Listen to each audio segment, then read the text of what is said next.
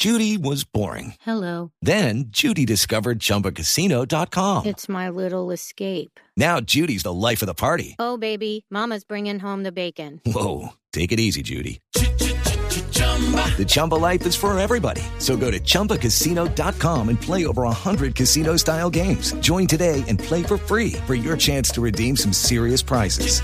chumba ChumbaCasino.com. No purchase necessary. Void where prohibited by law. 18 plus terms and conditions apply. See website for details. Hola, yo soy Camila Zuluaga y esto es La Intérprete. Hoy en La Intérprete vamos a hablar del tema favorito de mi compañero de siempre, Sebastián Nora, el fútbol. Así que bienvenidos. El fútbol desde hace muchas décadas es el deporte más popular del planeta, pero fue hasta los años 90 cuando la FIFA pudo llevar la industria a otra dimensión, cuando se montó en el tren de la globalización y convirtió al fútbol en un fenómeno verdaderamente universal y multimillonario. Sí, así es Camila, ¿y qué tal? La saludo.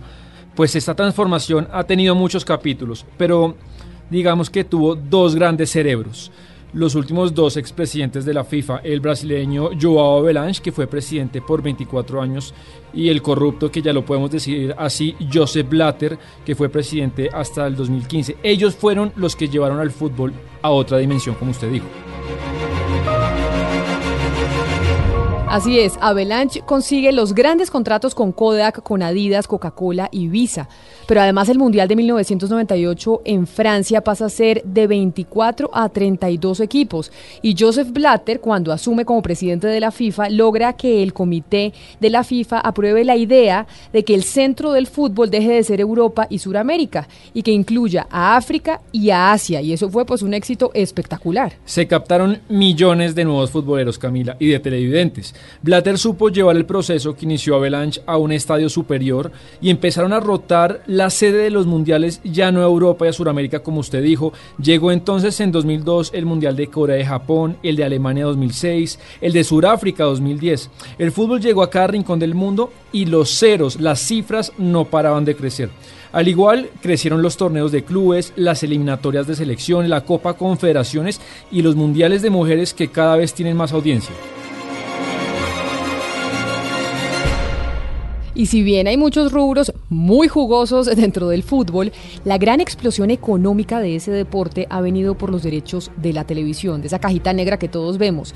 Entonces, esos enormes contratos que se entregaron a discreción por los grandes jerarcas del fútbol, pues corrompió desde hace mucho tiempo la dirigencia de ese deporte. Sí, Camila. Y pues entre dirigentes, empresarios e intermediarios financieros, pues se construyeron mafias y redes de corrupción, de lavado, coimas y sobornos.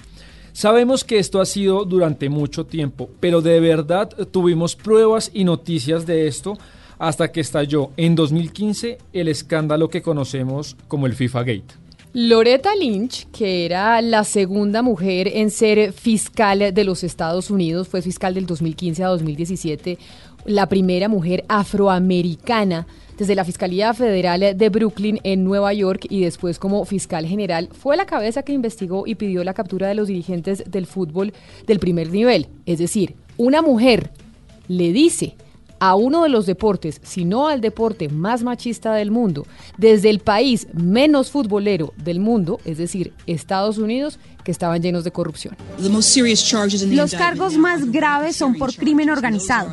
Estos acusados tomaron la empresa del fútbol y la transformaron en una empresa criminal. La máxima sentencia para este tipo de delito es de 20 años de cárcel. Y fue el 27 de mayo de 2015, en plena asamblea de la FIFA, eh, que se construyó una operación en un hotel de lujo en Zurich, Suiza, pues que termina con siete dirigentes del fútbol detenidos. En total, son 14 los imputados por el Departamento de Justicia en cabeza de Lynch y también cinco empresarios muy importantes. En Estados Unidos eh, se allanan las instalaciones de la CONCACAF que quedan en Miami y el presidente de esa confederación, Jeffrey Webb, es uno de los detenidos en Suiza que usted menciona. En un proceso independiente por blanqueo de capitales y gestión desleal que estaba relacionado con la atribución de los mundiales del 2018 y 2022 que se le dieron a Rusia y a Qatar. La justicia suiza en ese momento registra las dependencias de la FIFA en Zurich. El escándalo es mundial, recuerde usted, y se multiplican las voces pues que reclaman que renuncie Blatter. Incluso jefes de Estado como François Hollande, como el primer ministro británico David Cameron, pues dice que se aplazan las elecciones. Y la FIFA, pues hace oídos sordos, como muchas veces, a las peticiones y se inaugura, según lo previsto, el 65 eh, Congreso eh, con una ceremonia que abre Blatter con un discurso en el que insiste en su inocencia. Acuérdese de esas imágenes que vimos todos, porque era Blatter en ese escenario gigante el solo diciendo que él era inocente. Sí, grotesco. El 29 de mayo, Blatter se reelige como presidente de la FIFA hasta el 2019, pero pues semanas después pasó lo que conocemos, fue capturado. Las investigaciones Camila llegaron a la élite de la dirigencia del fútbol suramericano.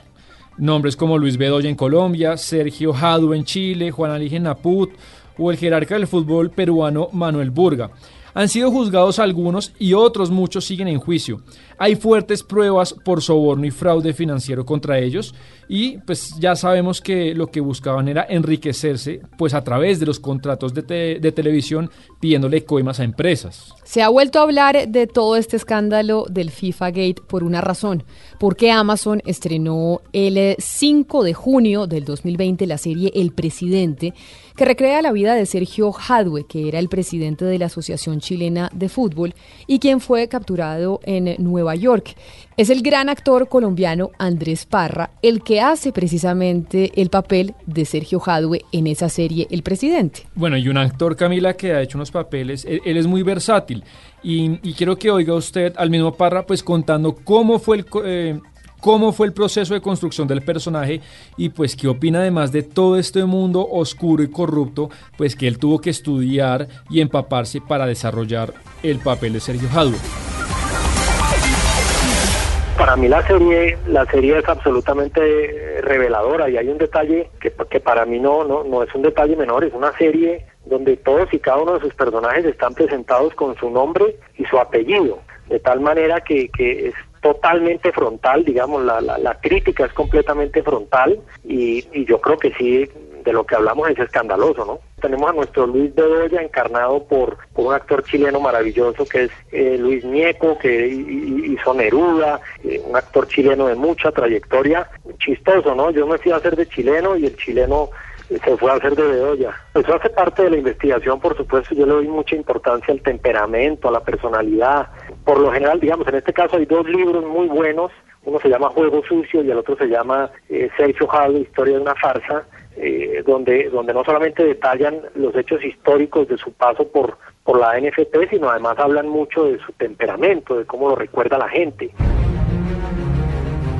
La serie El Presidente provocó muchas reacciones del mundo del fútbol. Hubo halagos y críticas.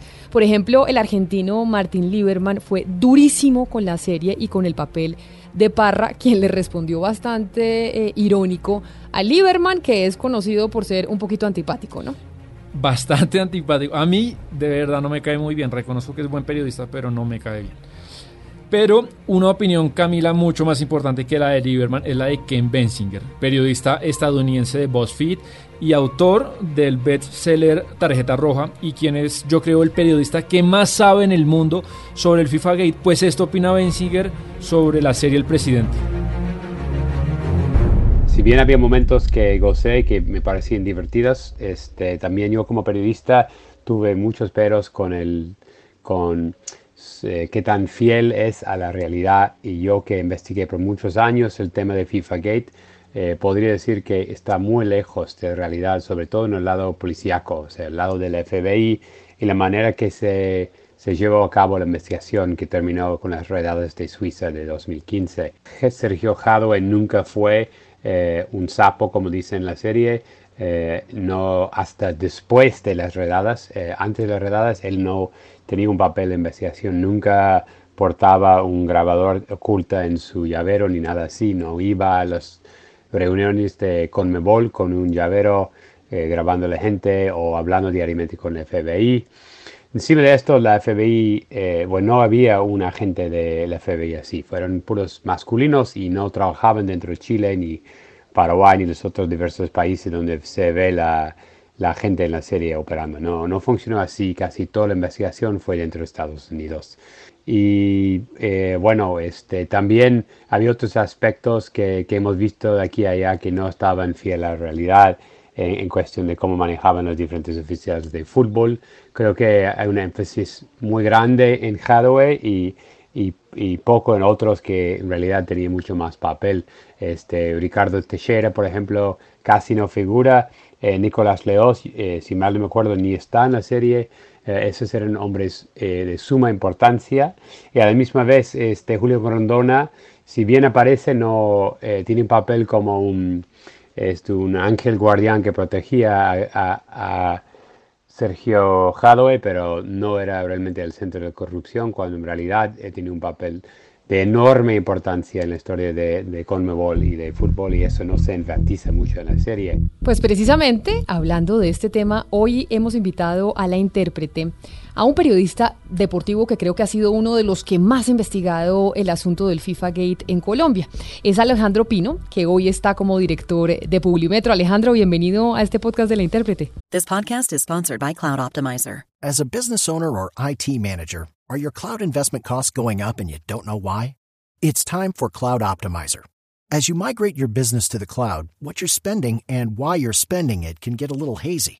But Cloud Optimizer clears up the mystery and puts the cloud to work for you. Cloud Optimizer starts by analyzing usage patterns, right sizing resources, leveraging discounts you may not be aware of, implementing automation, and much more. And by reducing unnecessary expenses and maximizing performance, Cloud Optimizer guarantees you a savings of five times what you spend for their service. As you utilize cloud based services more and more, you don't have to lose sight or control of your spend. You can stay agile, streamline your costs, and optimize your performance, plus save significant money with Cloud Optimizer. Make the cloud work for you with Cloud Optimizer. Get a free assessment and find out how much you can save by going to cloudoptimizer.com. Go to cloudoptimizer.com for your free assessment. That's cloudoptimizer.com. Hola Camila, muchísimas gracias por la invitación y, y, qué chévere tener esta conversación. Mire Alejandro, ¿usted cómo aterriza el escándalo del FIFA Gate al contexto colombiano? Usted que se ha metido mucho en este tema. Bueno, lo que pasa es que eh, el FIFA Gate explota en 2015 y todavía lo estamos viviendo, genera una transformación total a nivel dirigencial en la Conmebol y en el caso colombiano, por supuesto, la figura relevante es Luis Bedoya, a quien en abril pasado le aplazaron por séptima vez el juicio, lo que es impresionante, porque pues cuando en Estados Unidos a ti te aplazan tantas veces un juicio es porque sigues negociando.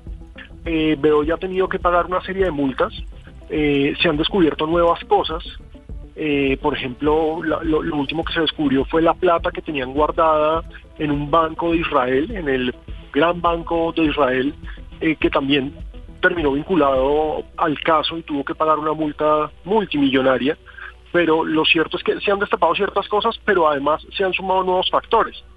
Esos nuevos factores que tienen que ver, tiene que ver con la, el escándalo de la reventa de boletería en Colombia, una denuncia que hizo la SIC en 2018 y que todavía no tiene ninguna resolución en la fiscalía, pues por situaciones políticas y pues en la fiscalía, la última vez que yo pregunté, que fue el mes pasado, me dijeron lo que pasa es que nadie ha hecho la denuncia formal y como nadie hace la denuncia formal nosotros no investigamos, lo que me parece una respuesta bastante pendeja en la vida, pero lo cierto es que el FIFA Gate abrió las puertas para que los gobiernos, algo que no pasaba antes del 2015, para que los gobiernos y las entidades de control empezaran a investigar al fútbol, porque es que antes del 2015, cuando alguna entidad de control quería ver qué estaba pasando con el fútbol, el fútbol sacaba su inmunidad diplomática histórica y era esto es intervención.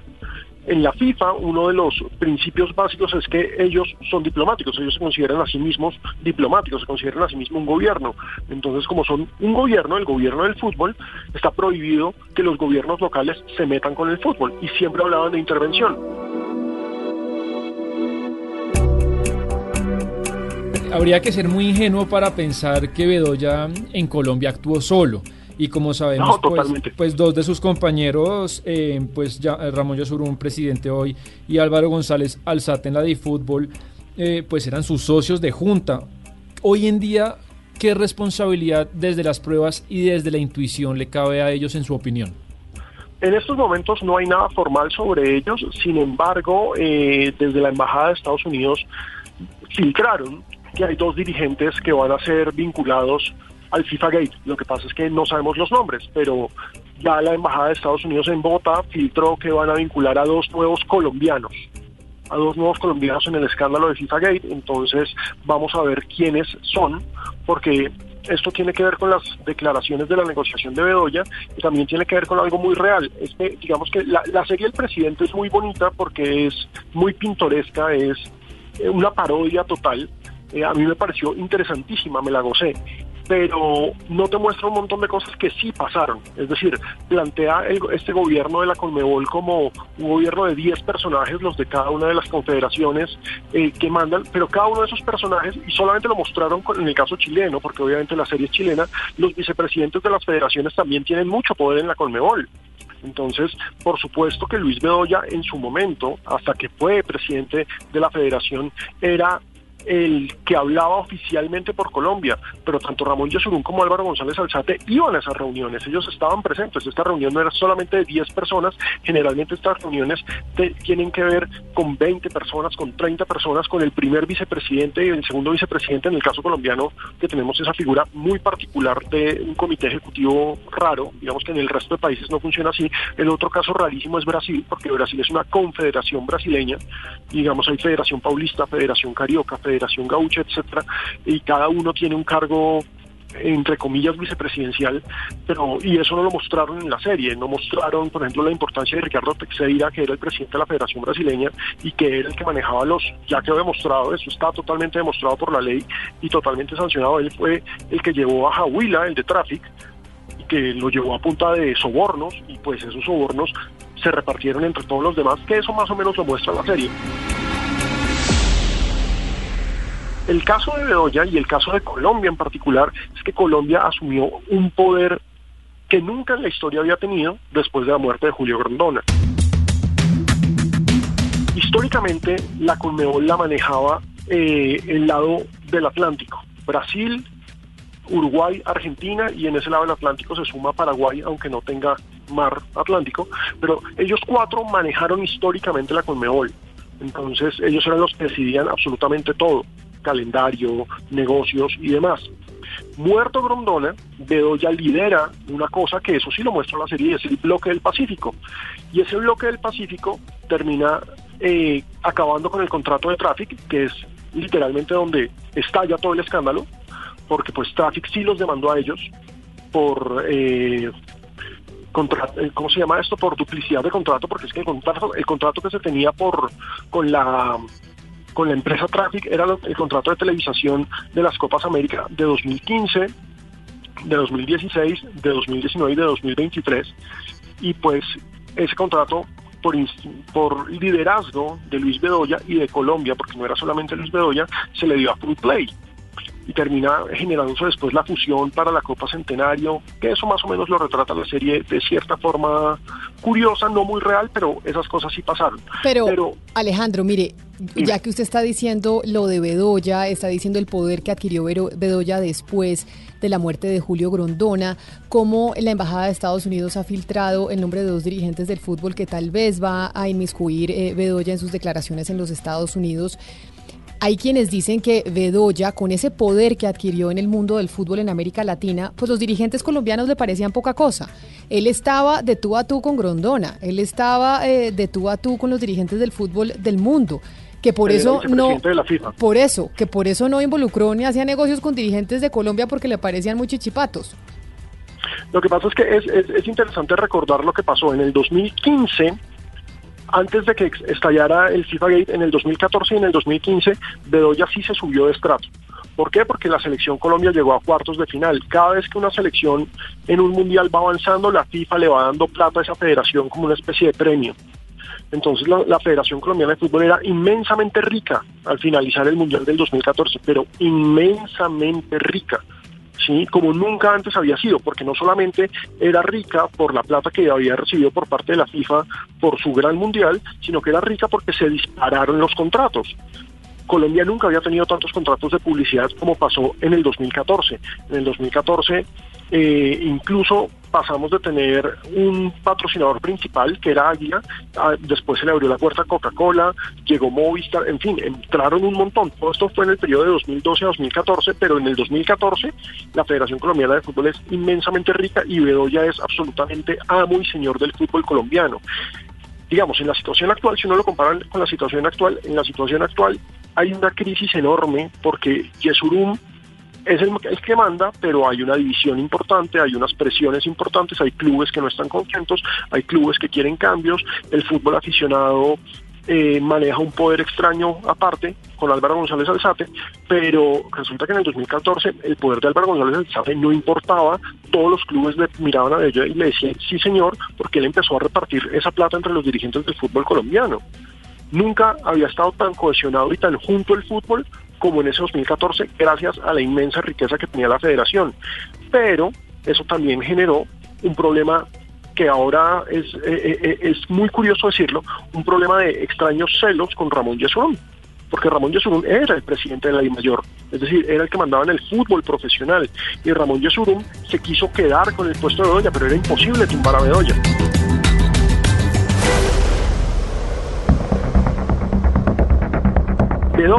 Y esto, digamos, eh, eh, se puede demostrar eh, con los videos y, hay imágenes, es muy particular, imágenes de los de las votaciones de la FIFA, de las famosas elecciones de la FIFA en, en 2015. En esas imágenes se ve cómo el socio de la Federación Colombiana de Fútbol era Caracol Televisión. ¿Por qué? Porque Caracol Televisión es el que tiene los derechos de hasta ese momento, y aún los tiene, pero hasta ese momento tenía los derechos. Pero Ramón Yesurún estaba haciendo una campaña impresionante para que se cambiara ese contrato y se le diera a RCN y se le diera más precisamente a WIN.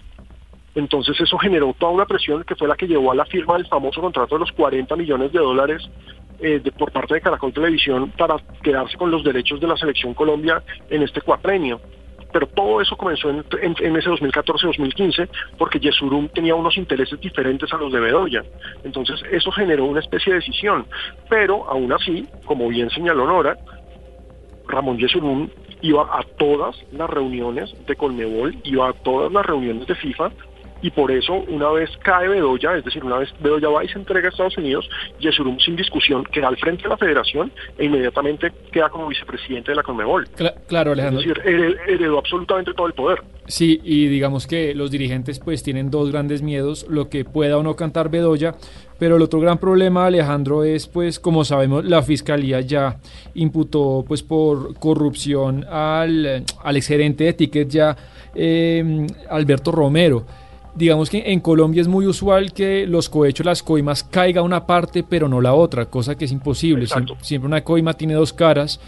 ¿Por qué en la fiscalía la imputación contra los dirigentes está tan frenada y en qué va eso? ¿Usted qué sabe? Este es el otro escándalo, es decir, ahora estamos hablando del tema de las boletas. De por los partidos al, Este escándalo, este escándalo está totalmente relacionado con el FIFA Gate porque es el que firma el contrato con Ticket ya es Luis Bedoya.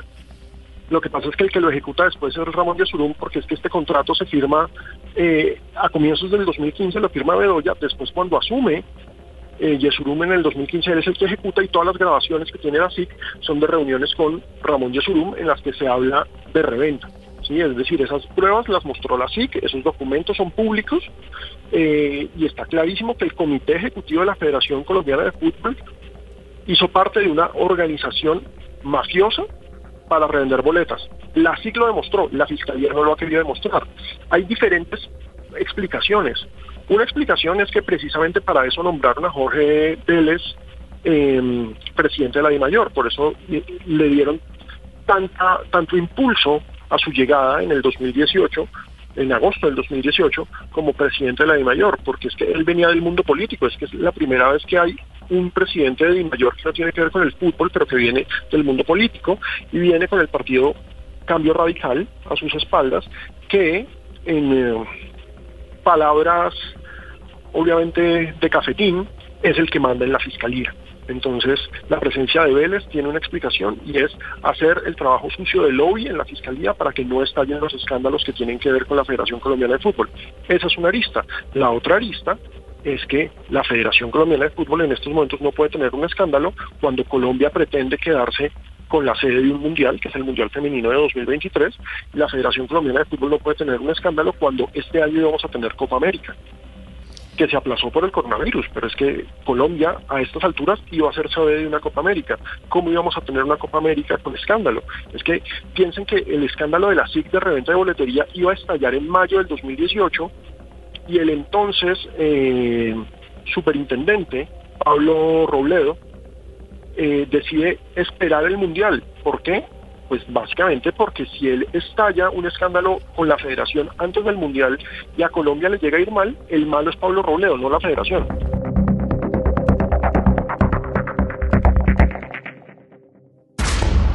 Nos quedaríamos horas hablando precisamente del fútbol, ya será la justicia. Esperaremos qué dice la justicia precisamente sobre todas estas investigaciones y estos eh, escándalos que lamentablemente, pues sí, eh, pues ensucian un poco el deporte que muchos consideran el más bonito del mundo y el mayor eh, igualador social del planeta. Es Alejandro Pino, gracias por estar aquí hoy a ser parte de la intérprete.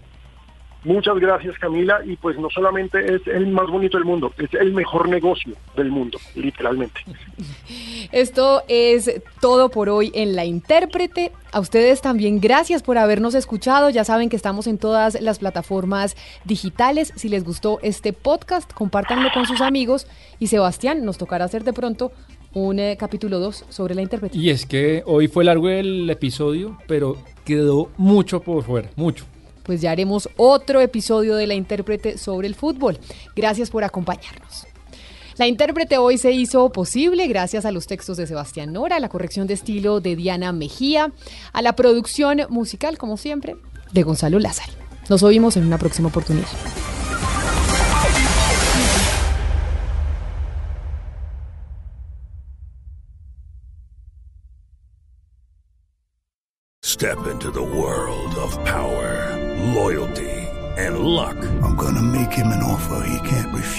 Family, cannolis, and spins mean everything. Now, you wanna get mixed up in the family business. Introducing The Godfather at Choppacasino.com. Test your luck in the shadowy world of The Godfather slot. Someday, I will call upon you to do a service for me. Play The Godfather, now at Choppacasino.com. Welcome to the family. No purchase necessary. VGW Group. Void where prohibited by law. 18 plus. Terms and conditions apply.